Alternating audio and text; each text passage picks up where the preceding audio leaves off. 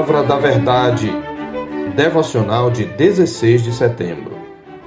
Convicções para resistir às tempestades. Sabemos que todas as coisas cooperam para o bem daqueles que amam a Deus, daqueles que são chamados segundo o seu propósito. Romanos 8, 28.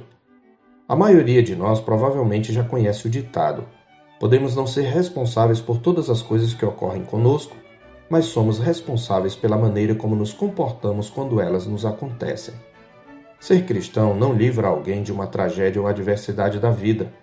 Cristãos fiéis também ficam doentes, sofrem perdas terríveis e podem ter depressão. Mas nossa fé deve orientar a forma como enfrentamos estas coisas, pois a forma como reagimos às circunstâncias da vida influencia o efeito que elas têm sobre nós e também implicam na qualidade do nosso testemunho como servos de Deus. E a forma como reagimos às adversidades depende mais da perspectiva que temos delas do que da sua intensidade. Alguns têm uma perspectiva totalmente negativa das adversidades. Para eles, elas são sempre o mal a ser evitado e do qual são vítimas. Quando não conseguem evitar, eles têm uma de duas reações, ou mesmo ambas: revolta ou desânimo. Mas como lidar com as circunstâncias sombrias da vida?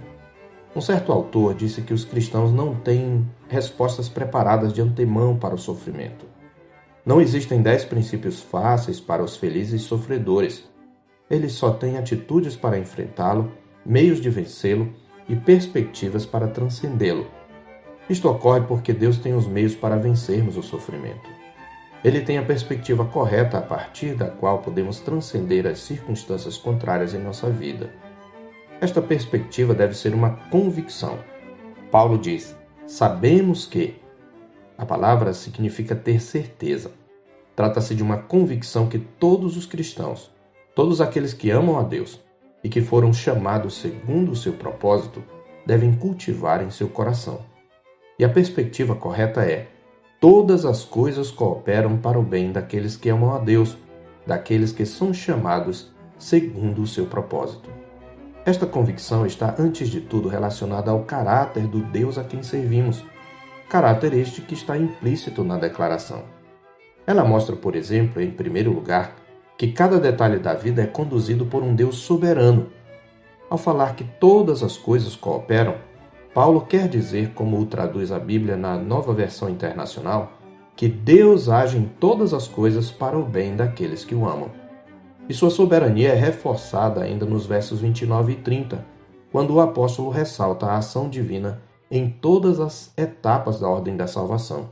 Aos que de antemão conheceu, isto é, antes que fizessem o bem ou o mal, Deus os predestinou, e aos que predestinou, a esses também chamou aqui expressando um chamamento eficaz que garantiu a resposta da parte dos seus eleitos. E aos que chamou, prossegue ele, a esses também justificou, e aos que justificou, a esses também glorificou. Toda a gradação mostra que a nossa salvação depende inteiramente de Deus, do começo ao fim. O tempo passado, aplicado mesmo às etapas futuras da glorificação, aponta para esta certeza. Paulo está dizendo: Sabemos, isto é, temos certeza, convicção de que todas as coisas que nos acontecem, as boas e as ruins, estão debaixo da mão de um Deus soberano que opera em todas essas coisas. Charles Spurgeon disse com razão que não existe atributo de Deus que ofereça mais conforto aos seus filhos do que a doutrina da soberania divina. Nas situações mais adversas, nas mais severas inquietações, eles creem que a soberania ordenou as suas aflições. Acreditam que ela governa e os santificará completamente. Por outro lado, não há doutrina mais odiada pelos mundanos, diz o autor. Nenhuma verdade com a qual eles mais brincam do que com a doutrina da soberania do bendito Jeová. Os homens permitem que Deus esteja em qualquer lugar, exceto em seu trono, porque o Deus que está em seu trono não é o Deus que eles amam. É por isso que essa convicção só pode existir naqueles que são de Cristo Jesus. Mas que bendito consolo! Crente, você precisa nutrir esta convicção todos os dias. Você precisa colocá-la entre seus dentes nos momentos mais adversos e sombrios para resistir no dia mal. Se você é de Cristo, creia que tudo, absolutamente tudo o que lhe acontece, está sob o controle de um Deus soberano. Mas é claro que a soberania por si só não trará consolo se não estivermos informados das outras perfeições do nosso Pai. Por isso, a convicção dos redimidos também aponta, em segundo lugar, para um Deus benigno. Vemos esta benignidade divina para com seu povo eleito no propósito claro de cada acontecimento na vida deles.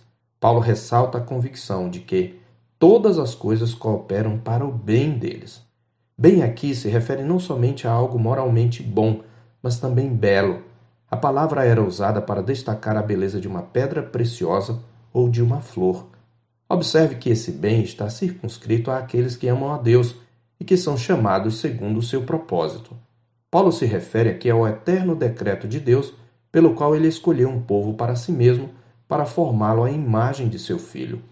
Isto fica claro nos versículos seguintes, onde o apóstolo expande e justifica a sua afirmação: Porquanto aos que de antemão conheceu, também os predestinou para serem conformes à imagem de seu filho, a fim de que ele seja o primogênito entre muitos irmãos.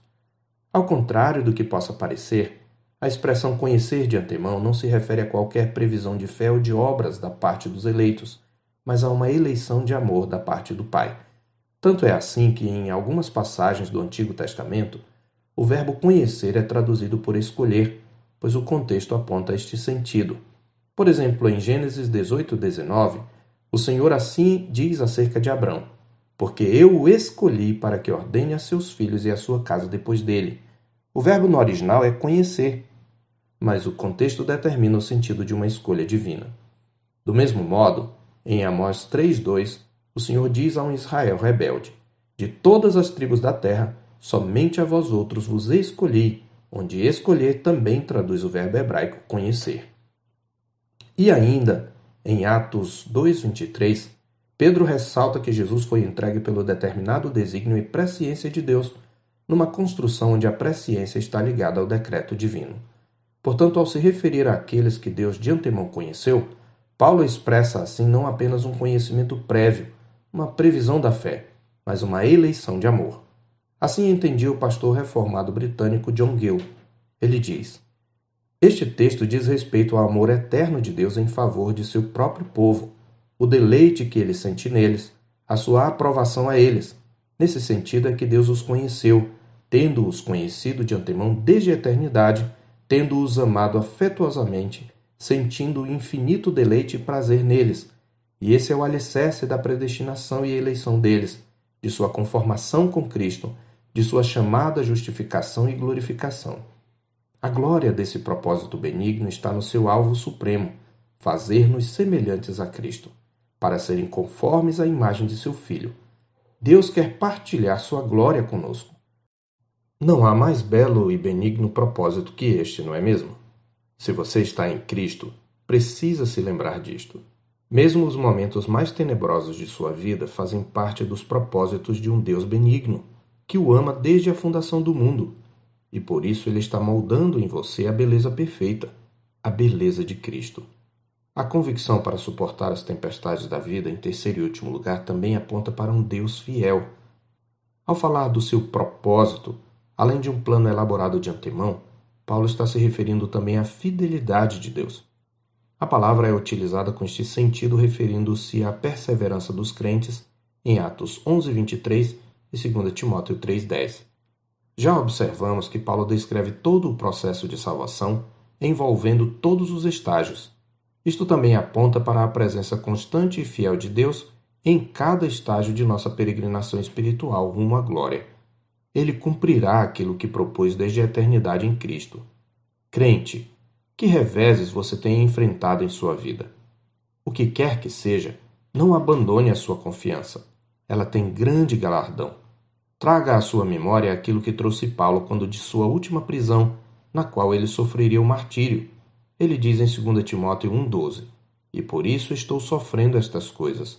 Todavia não me envergonho, porque sei em quem tenho crido e estou certo de que Ele é poderoso para guardar o meu depósito até aquele dia. Eu sou o pastor Marcos Augusto, pastor da Terceira Igreja Presbiteriana de Boa Vista, em Roraima. Tenha um bom dia na paz do Senhor Jesus.